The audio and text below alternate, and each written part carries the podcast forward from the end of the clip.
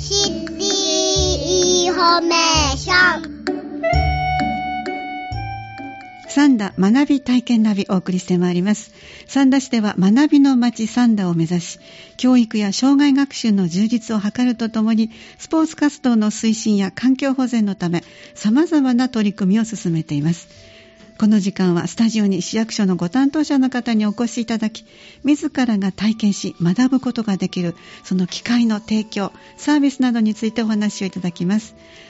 まず前半は里山のまちづくり課から三谷豊さんにお越しいただいて6月に開催されますサライケ湿原のイベントについてお話をいただきましょう。三谷さんどうぞよろしくお願いいたします。こんにちは三谷です。よろしくお願いします。どうぞよろしくお願いいたします、えー今回は里山のまちづくり課の三谷さんに、えー貴重な生態系で兵庫県の天然記念物に指定されているサライケ湿原で開催されるイベントについてお話をいただくということでこの天然記念物に指定されているサライケ湿原ということですがまずはこの湿原どのような場所のことなのかを改めて教えていただけますか？はい、えーわかりやすく言いますと、はい。えー湿った土地に広がる草原のことをはい。湿原と言います、はい。えー例えば、えー池とか、ええ。えー沼に土が溜まってしまったところええ。であるとか、ええ。えー地下水がじわじわ湧き出るような土地ですね、はい。はい。まあ、泥っぽくてはい。ぐちゅぐちゅした場所になります、はい。このような湿ったところに草が茂った状態が湿なるほど。原というわけです。例えば森とか野原とかだと、まあ、イメージとしてパッとどなたもね浮かぶと思うんですが湿ったところの草原もう少しちょっとイメージしやすいこと何でしょうか？はい、えー例えばですね、えー童謡の、はい。えー夏の思い出」という歌。ああはいはいはい。夏が来れば思い出す。遥かな尾瀬遠い空。はいはい。はい、これで知られるあええの尾瀬ええといえばイメージしやすいでしょうか。写真でね何度か見たことがありますからね。そうですね。はい。はい。はい、尾瀬はですね、ええ。えーまあ、全国的に有名な草原なんですけれども、ええ。えー三田市のテクノパークに隣接する皿池湿原には、はい。えーその尾瀬に負けず劣らず、え多様な動植物が生息していることからうん天然記念物に指定をされています。そうなんですね。実はあの里山のまちづくり課の職員の方に皿池湿原のご紹介にお越しいただくの今回で4回目なんですけども、夏の思い出いつも歌っていただいておりまして今回もとても味のある素敵な歌声聞かせていただきました。失礼しましたいやいやいやありがとうございます。あのそれで多様な動植物が住んでいるということなんですが、例えばどんな生き物が見られるんでしょうか？はい、えーっと6月にですね、え2つの、えー、皿池湿原の催しを行います。あはい。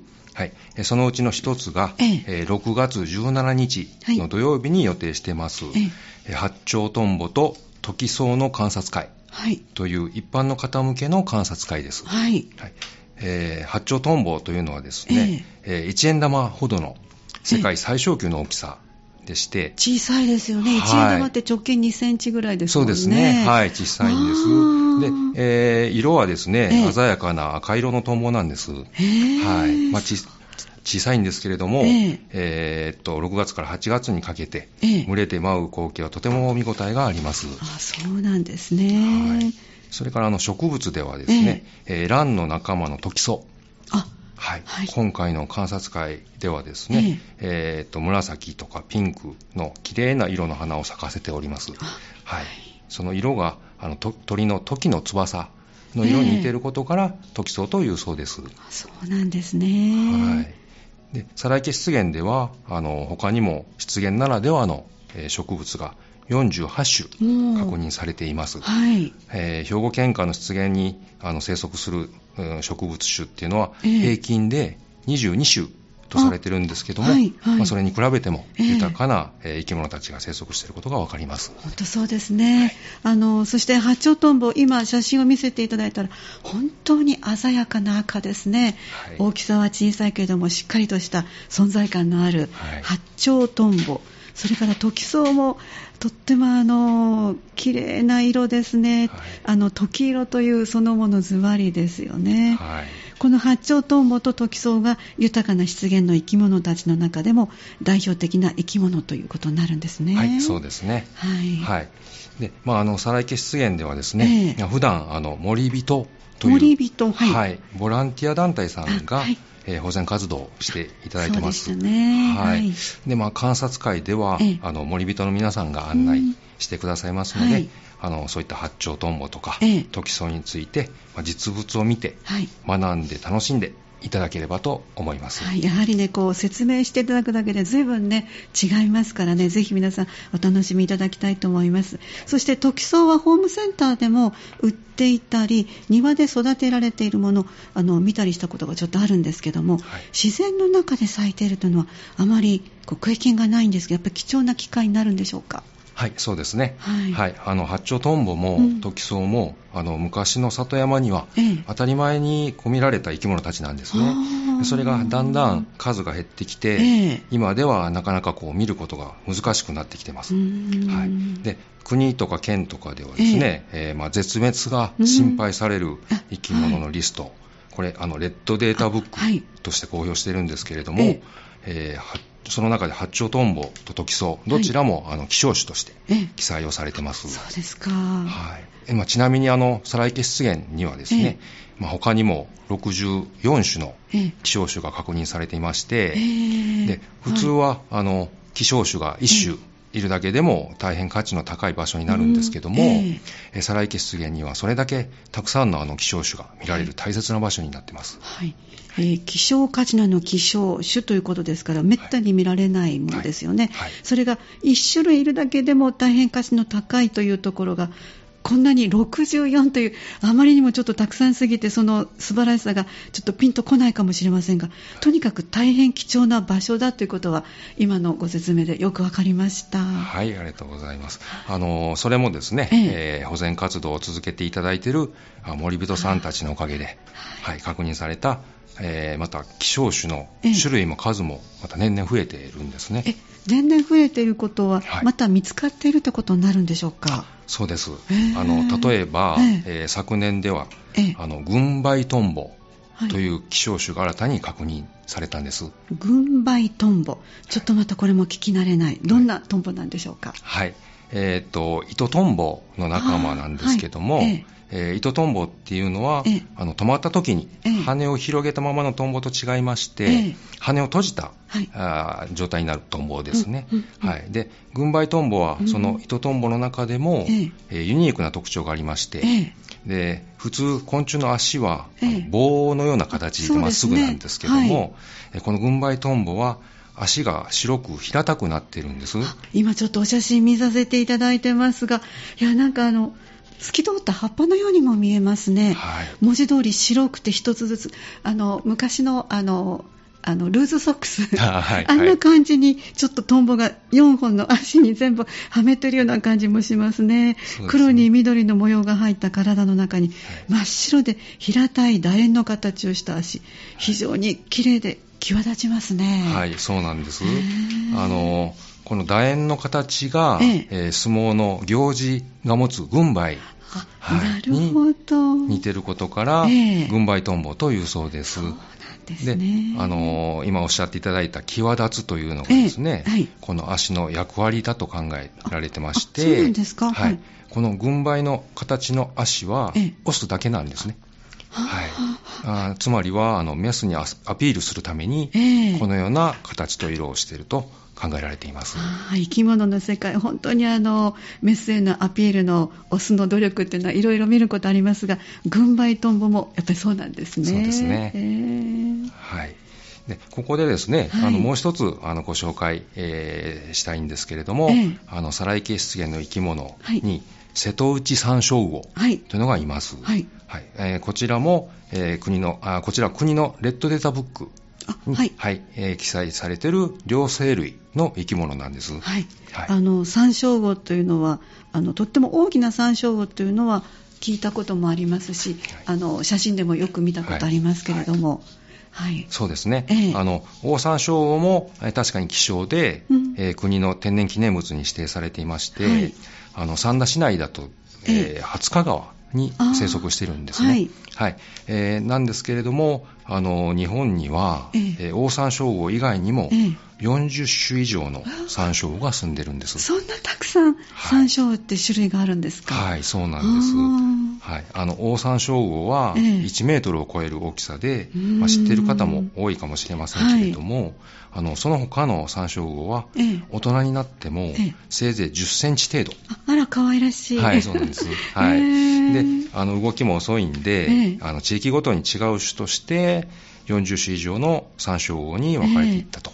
えー、考えられてます。そうですか、なるほどね、でもこのサンショウウオというのが川にいるというイメージがあるんですけども、湿原にも住んでいるんですね、はい、あのもちろん川に住むサンショウウオもいるんですけれども、えー、あのサライケ湿原にいる瀬戸内サンショウウオは、はい。えー、田んぼとか、えー、湿原周辺の流れが緩やかな水路とか水たまりで、ええ、卵を産んで命をつないできた動物なんです、はい、あ水たまりにも住めるんですか？はい、あのー、まあ、と言いますかね、ええ。えー、と卵から帰って、ええ。大人になるまでの時期、はい、それから卵を産む時期だけ、ええ。そういった水たまりとかに住んでるんですけども、はい、えー、普段はあの周辺の森林の湿った、えー、葉の下とか、えー、地中で小さな昆虫などを食べながら暮らしています、はい、あそうなんですね。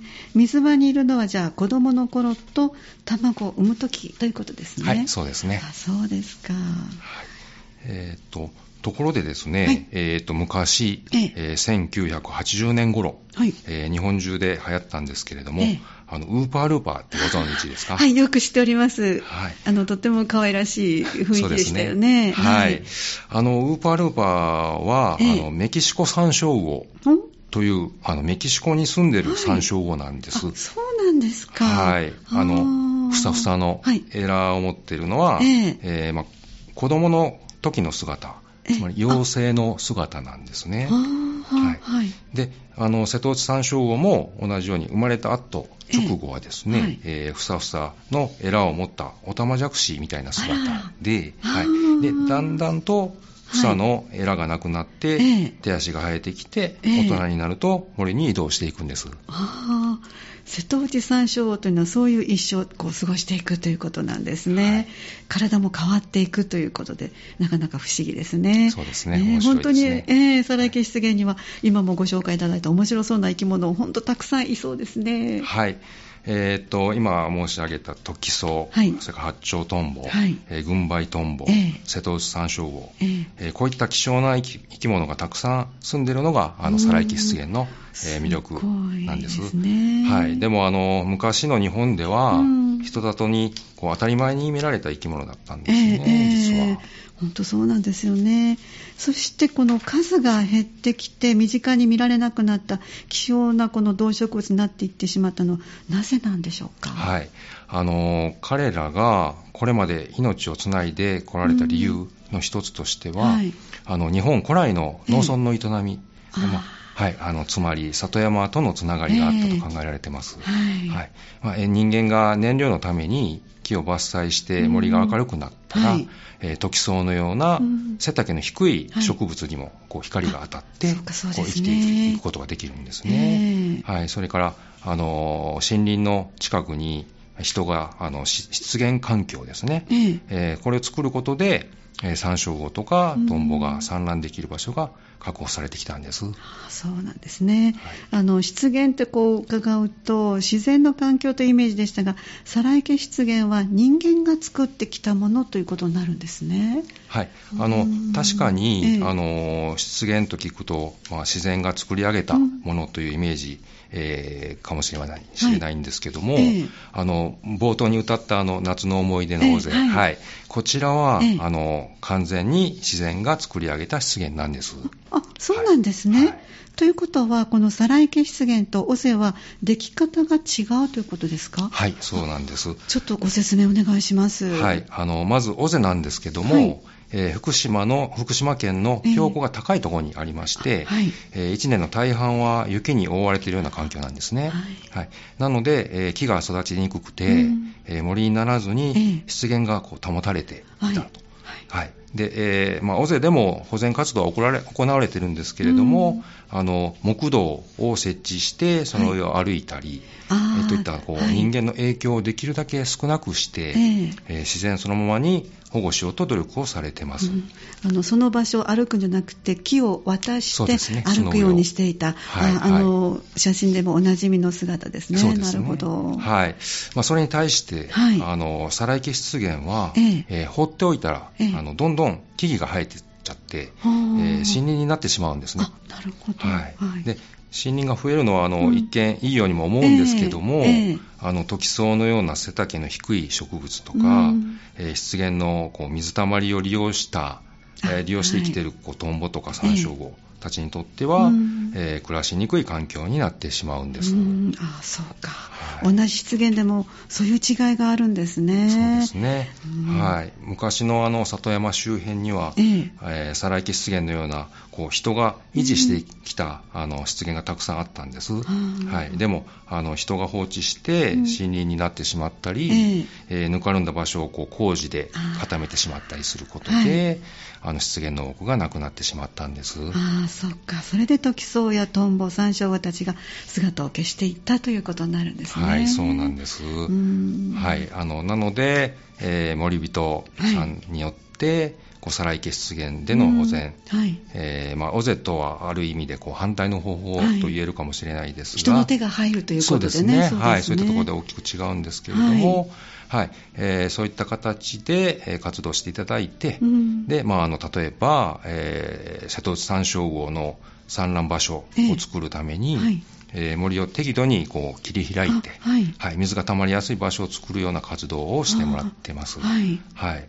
えー、それから小さなこう山椒魚にとっては、えーえーま、外国からやってきた、えー、最近ちょっと市内でも増加してきてるんですけども、はい、アライグマもこう、脅威になってきちゃってますんで、はい、はい、あの水たまりにこう柵をして食べられないようにね、えー、と保護したりを、えー、してます。そうですか。その成果はいかがですか？はい。あの、おかげでですね、えー、えー、まあの、昨、昨、えー、と、瀬戸内山椒魚は、はい、あの、毎年2から3月ぐらいに産卵するんですけども、えー、昨年は、えー、まあ残念念ながらこう水がたまらなくて、たまあ卵も確認できなかったんですけども、えーえー、あの今年はですね、はい、えーと、無事に卵を産んでくれました。はい、はい、今はあの陽性がこうえー、子供の状態ですね、えー、順調に育っているところなんです。それは嬉しいですね。はいそうなんです。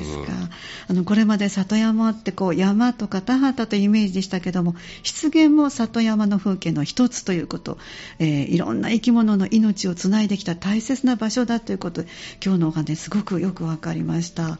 あのところで先ほどもちょっとお話があった観察会の目玉、えー、八丁トンボとトキソウあの見られるということでしたが今お話になったこの瀬戸内山椒魚は見ることできますか？あの残念ながらですね、はい、あの瀬戸内山椒魚の保護活動っていうのは、はい、あの3年前から始まったばかりでして、そうですか、はい、あの大勢の人がこう踏み入って大丈夫かまではちょっと分かってなくてですね、えー、そうなんですね、はい、あの観察会ではちょっとご案内は、はい、あのしていないんです。じゃあ今回はちょっと、あの保全の方に力を入れてらっしゃるということでね、はい、やっぱりあの山椒に安心して卵を産んでいただいて育つ、その場所にするのがまずは第一ということですね。そうですね。はい。あの山椒があの水辺をね、えー、利用する時期っていうのは、こうなるべく踏み荒らさずに、ね、あの見守ってます、はい、あの森人の方たちにとってもね、えー、なかなかこう出会えないんですけれども、でね、あのでもあのそんな中で、はい、こうみんなでこう汗を流しながら、えー、木を切って整備した場所で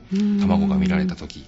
あの自然は私たち人間のこう働きかけにも応えてくれるんだと、はい、はい、という格別な感動を得ることができます。ねね森人の方たちもなかなか出会えないという貴重な状態ということですね。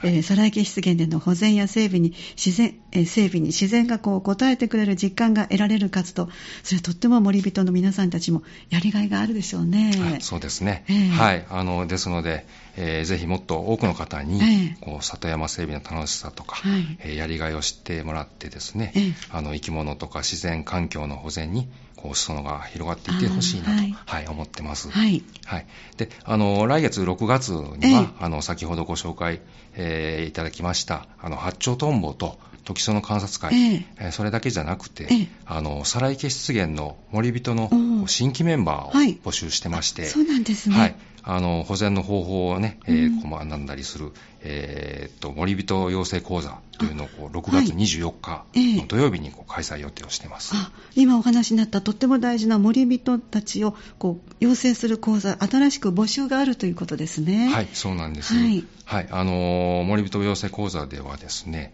あの湿原の生き物をまあ観察するだけじゃなくて、ええ。えー湿原の成り立ちをこう学んで、ああはい、あの活動の際の安全講習も、えええー木を切ったり、はいはい。えー湿原内の草を刈るこう実際の活動体験をね、うん。えーやっていただくように予定をしています。はい。はい、それからあのこの講座っていうのは、ええ。あの2回連続講座となってまして、ええ。はい。えー10月14日の土曜日はい。に、えー開催予定のこう2回目の講座では、ええ。あの6月とはまた異なった季節になりますので秋になりますね。はい、はい。そういったあのまた異なった風景とか生き物を楽しみながら、あの活動できるような内容にしたいと思っています。はい、ありがとうございます。もうぜひ、サライケ湿原の貴重さ、そして守る楽しさ、やりがいなどを知っていただいて、保全の裾野が広がっていく、いいですね。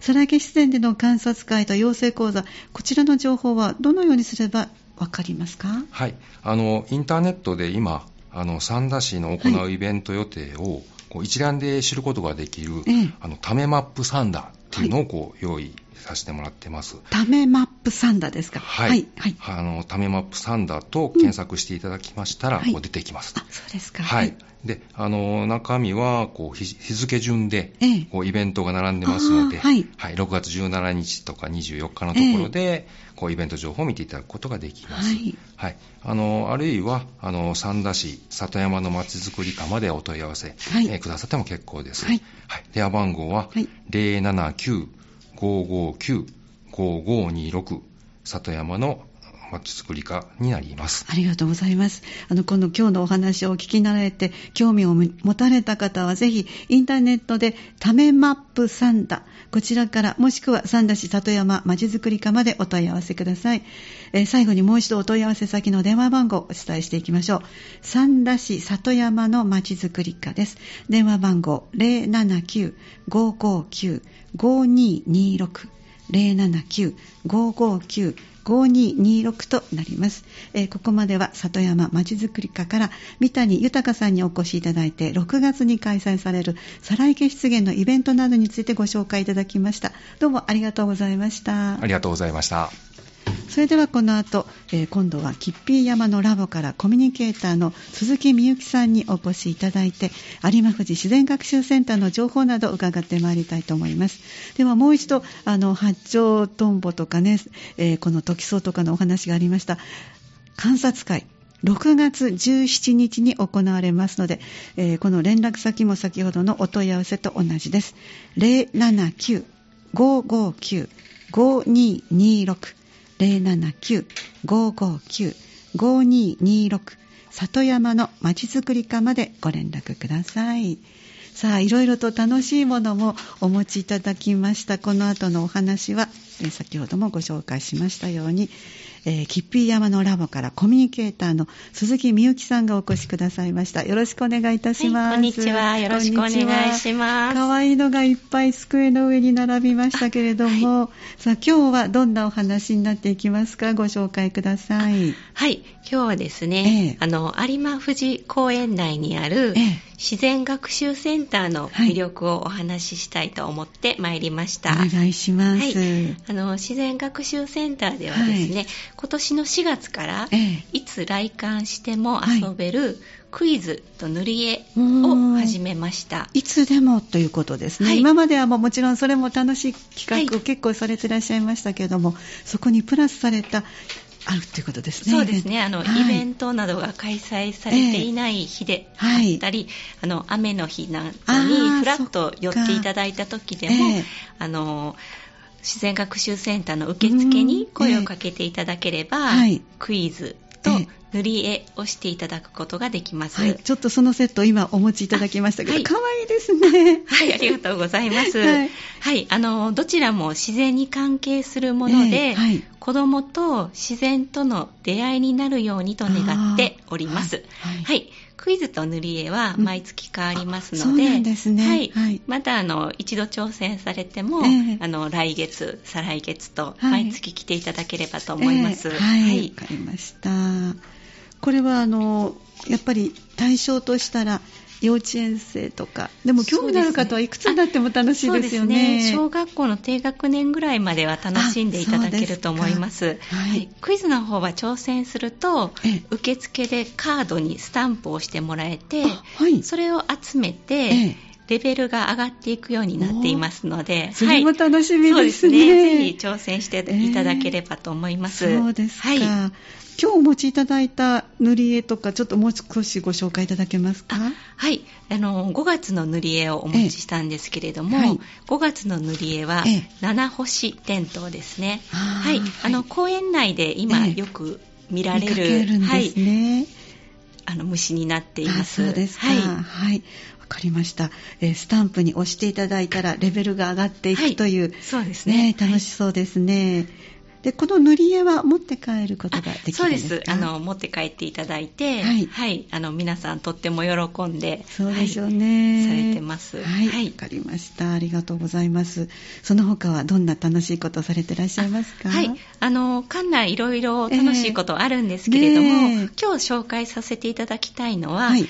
展示室4にあるええ。畳コーナーはい。となりきりコーナーというのを、はい、紹介させていただきます。畳コーナー、はい。今お写真あのあお持ちいただいたので見ておりますが、なんかリラックスできる雰囲気ですし、でもあちこちにいろんな楽しい仕掛けがありそうですね。あそうですね、ええ。あの畳コーナーは6畳の広さで、ええ。あの靴を脱いでリラックスできるはい空間ですので、ねえ。えちっちゃいお子さんとか、はい。ちょっと公園内で疲れたお父さんやお母さんなんかが 休んでおられることもあるんですけれども、ですか。はい。その畳コーナーには、ええ。この季節に読んでほしい絵本を置いてたりするんですね。すね。こちらはあのコミュニケーターが選んだものを厳選して置いておりますし、じゃあ季節に合ったものを置いてくださってる。そうですね、ええ。はい。であの手作りのおもちゃで遊ぶことができます。はいあそうなんですね。はい、あのこれは夏から出す予定のセミ。今はい。アブラゼミとニーニーゼミのあの ですかねそうですね。あの中に綿が入ってるんですか、はいすね。ごくこう触った時の感触が優しいです。その表にはあのそのセミそのもののあのプリントといいますか、はいそうですね。はい、とてもリアルな、はいそうですはい。ねリアルで。はい、であの子供たちにもこれがアブラゼミだよとか、ええ。これがニーニーゼミだよとかうん。手に取ってはい。分かるようになっていますし、裏側にはマジックテープがついててねええ。はい、あの木の展示を畳コーナーに、ええ。あの布で布で作った木をあのあるんですか？はい、はい。するのでそれに貼り付けてセミを木に止まらせるというようなあの遊びになるかと思いまあす。そうするとセミはここにいるんだよっていうことが自然にわかる、ということですね。はいはい。あら、これはもう一つなかなか楽しい写真も出てきましたよ。はい、それはあの、なりきりコーナーに置いてあるセミのあの、ええ。背負い物なんですけれども 子供が背負うと、ええ。後ろから見たらもう本当にセミになりきったような形でね。はい。子供たちが喜んで背負ってくれてます、ええ。あの、リュックを背負うように作ってらっしゃいますね。そうですはい。背負うようになってまして。可愛らしいですね。はい。これはとても大きいものなんですけれども、こちらの蝶なんかは、はい。子供の背中に背負うと、ええ。本当に子供が蝶々になったように、うん。あのとても可愛らしいんですね。そうですね。お写真にはは、えっ、と、2、3歳ぐらいのお子さんかな。はい、そうですね。可愛らしいですね皆さん、親御さんがええ子供の写真をすごく撮って、で、すごい可愛いんですよね。あの、今風のインスタ映えもしそうまですすね。ぜひ、あの、皆さんも写真に、ええ写真を撮りにねえいらしていただけたらと思います。そしてボードにもいろいろお花があるので、これも好きにこうつけてはい遊べるということですか、それはあの5月28日までやってる春のはいバージョンのあー。遊びのコーナーなんですけれども、はい。ええ。あのお花畑にうーん、はい蝶々がやってくるみたい。な感じあでーお花畑を作っていこうみたいな感じで、えーマジックテープでお花を貼り付けていくっていうような遊びになっております。えーこれは皆さん手作りされた、そうなんです。なんですね。はい、歴代のコミュニケーターが作ったり、はい、はい。私も作ったりして、あそうなんですね。はい。みんなで相談して、どんなものがいいだろうかとか、はい。皆さんがあの小さいお子さんがどうやったら楽しんでくださるかなってことをすごくこう考えながら、あそうですね。作ってらっしゃるような感じがしますね。そうですか。これ以外にもまだいろいろあるようですけども。はい。はい。えーと、そうですね、今年は、ええあの、学習センターのイベントを少し増やしまして、あそうなんですか。それはもちろんあのコロナが明けて、ええはいあのいろいろどんどんお客様にも参加したり来館していただきたいっていう気持ちからなんですけれども、ええ。定例のイベントっていうのをしまして、ええ。第1日曜日は虫の日、うんはい。そして午前中は虫取りをします。で午後からはあの虫の観察とお絵描きというように、はい。虫を拡大して大きく画面に映し出してみたりですね。はい。はい。あと、あの、次の日、第一日曜日には、ええ。積み木で遊ぼうというような広いスペースで、ええ。自由に積み木遊びができます。ああのよく木工のねあ。のイベントもねしてらっしゃいましたけども、はい。木のぬくもりも感じられるようなイベントをされるんですね。そうですね。それに合わせて、ええ。あの、大きなキューブパズルを作ったはいり、また、あの、季節の塗り絵を用意したりして、ええ本当にフラッと遊びに来て、あの、無料で楽しんでもらえるような形になってます。はいあの大きなパズルは一辺が50センチぐらいありそうですね。そうですね。40センチですね。40センチですか、はいお子さんが手いっぱいで、でも軽そうにこう、はいね。楽しそうに。軽いので、うんまあ、小さなお客あのお子さんもええ。楽しんで、ね。少しあのやりがいがあるって感じの、ね。はい、作業になって一生懸命作ってくださってます。そうですね、そはい。の積み木も、あの、えっと、どのぐらいの大きさ、やっぱ10センチぐらいの長さでしょうか？あそうですね、ええ。10センチから15センチぐらいはの長さのものええをずーっとこう組んで井組み立桁てての形に組んで、すごくたくさん、おいくつぐらいのお嬢ちゃんでしょう？5歳ぐらいだえーとそれです思うんでけど、ここまで積み上げてらっしゃいます。すごいですね。はい、タワーのように積み上げては、ねえはいこう崩れるのを楽しむっていうような大人と違いますね。崩れるのが楽しい。あのーは崩れた時に、うん。とってもこうパリーンと軽い綺麗な音がする積み木ですので、ええ。はい、さタワーを作ってもらったり広いスペースを利用して、ええドミノ倒しっていうんですかね。ずっと並べて、はいはい。ええ。そんなのを一生懸命作ったりしてうん。またあのご家庭の積み木とは違った、ねえ。はい、感じで楽しめると思います。それが第一日曜日とはいいうことですね。そうですね。はい。あとはあの第2土曜日えはえお散歩ビンゴといって、はい。季節のビンゴシートを持って、はい。コミュニケーターとええ。公園内を歩き、ええ。その季節ならでのならではの自然をええ。探す、ビンゴシートを無料で配布してるんですけれども、はい。このね、はい。ビンゴシートが以前からもね、ご紹介いただいてますが、とっても人気があると伺ってます。A4 の大きさにして、もう見てるだけでも楽しいんですけど、見つけやすいようなはい。可愛らしい、これ春バージョンですか？お持ちいただいたのは。あそうですね、はい。こちらは春バージョンで、ええ。ちょっと子どもたちの目を引くように、ええ。可愛いイラスねトなどをいっぱい添えてるんですけど、ええ。これもほあのコミュニケーターの手書きなんですよね。なんですはい。色合いとかちょっとええ子どもたちに親しみを持ってと。もらえるような優しい色使いにしたりして、すね。はい、あの四季を通じて作っています。だから春にしか見られないものではいまた行ったら次は夏しか見られないものってはいこう特徴をあの目で感じながら実際に見つけて体で触って匂いで感じてっていうことになるんですね。そうですね。これはとても人気のある。ねえはい。そうですか。はい、これが第2土曜日。はい。お散歩ビンゴ。あのはい。このビンゴシート自体はええいつ来ても置いてるので、ええあのご家族で楽しんでいただくことはできるんですけど、はい。第2土曜日は、うんあのコミュニケーターと一緒にあなるほど。はい、探そうというイベントになっております。えーはい、わかりました。そして、まだありそうですはい。ね。あと第2日曜日は、ええ。みんなで飾ろうというええ。イベントをしてまして、はい。自然学習センターに展示するええ大きな作品をうん。来館者の子どもたちと作るというのを4月から始めました。そうですか、皆さんはどうですか？難しそうですか？そうですね、あのーちっちゃいお子さんでも、ええ。あの自由に楽しんでいただけるようにって工夫をしてますので、ええ。4月は大きな蝶をみんなで作ったんですけれども、はい。蝶というのは、はい、あの触ると粉が手についたりしますよね。あねれは鱗粉って言って、はい。あのまあ言ったら鱗みたいなもんなんですけれども、大きな蝶に、はい。あの一枚一枚鱗に見立てたええ。丸い紙を子供たちに作ってデザインして作ってもらって、はい。ええ。それを貼り付けて、はい。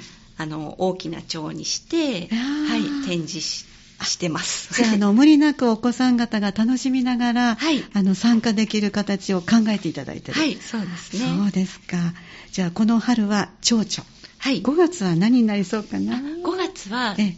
つい先日終わって、あちょっとはい。そうですか。お写真ははい。ちょっと持ってこれなかったんですけれども、みんなでお花畑を作ろうと言って、ええ。お花畑。はい、紙粘土にちょっとこう色をつけたようなものをお花に満たして、ええ。あの見立ててその上に本当のドライにしたツツジであったりあ。藤の花であったりを結構綺麗な色がの残っているので、ええ。それを乗せてみんなでお花畑を作りました。これも楽しそうですね、はい、それもあのまた自然学習センターに来ていただいたら、ええ。展示室2に飾っておりますので、はい。見に来ていただけたらと思います。ありがとうございます。楽しいイベントをもう定期的にするということで今ご紹介いただきましたが、はい。それ以外にも直近のイベント最後にご紹介いただけますか？はい、そうですね。あの、直近のイベントは5月20日に、はい葉っぱの冠というのがありこれも子供ます。さん楽しそう。はい、はい。今ちょうど緑がすごく綺麗になってますので、そうね。いう葉っぱはい。で冠を作ってもらおうという、はい。イベントです。はい。あとですね、あの市民団体の三角定規さんによるはい。楽しい工作というのも5月の20日に、はい、そうですか。させていただきます。はい。はい。あと5月の21日、はい。冒険コレクションええ。草花というのがありまして、はい。こちらはあの公園内にうん。冒険をしに行く、ええその時にあの見つけたものを作っええ使って工作をしようという、あはい、お楽しみイベントです。子供たちは冒険とか探検ってついたらすごい張り切りますね。そうですね。いですね。はい。あとはですね、ええ5月の27日に、はい君も科学者というイベントがありまして、はいこちらはあの小学校4年生以上の、ええはい、あの顕微鏡を使ったりするようなシリーズもののええ。イベントになっておりまして、あそうですか。はい、あの草花や虫のことをええ。ちょっと科学的な視点で捉えてみようって形で、少しお兄さんお姉さん、小学校ええ4年生以上でうん。募集してます。そうですか。はい。あと5月28日に2回目のか葉っぱの冠というのがありまして、同じく5月28日には市民団体三角定規さんによるネームストラップっていう木の枝に削ったところええ。に自分の名前とかを書いて、ええ。それをストラップにしようっていうとっても人気のある、ねえ。はい、工作になってます。はい、もうぜひ皆さんあのホームページでご覧いただいて、はいい、ろいろ興味のあるところ無理なく参加できるようにちょっとこうカレンダーに作っておかれるのもあそうですね楽しいですね。今日はたくさんのものもお持ちいただきました。後半はキッピー山のラボからコミュニケーターの鈴木みゆきさんに有馬富士自然学習センターの情報をお伺いしました。どうもありがとうございました。はい、ありがとうございました。この時間はサンダ学び体験ナビをお送りしました。自分で体験、体感して身につく学びは価値ある一生ものです。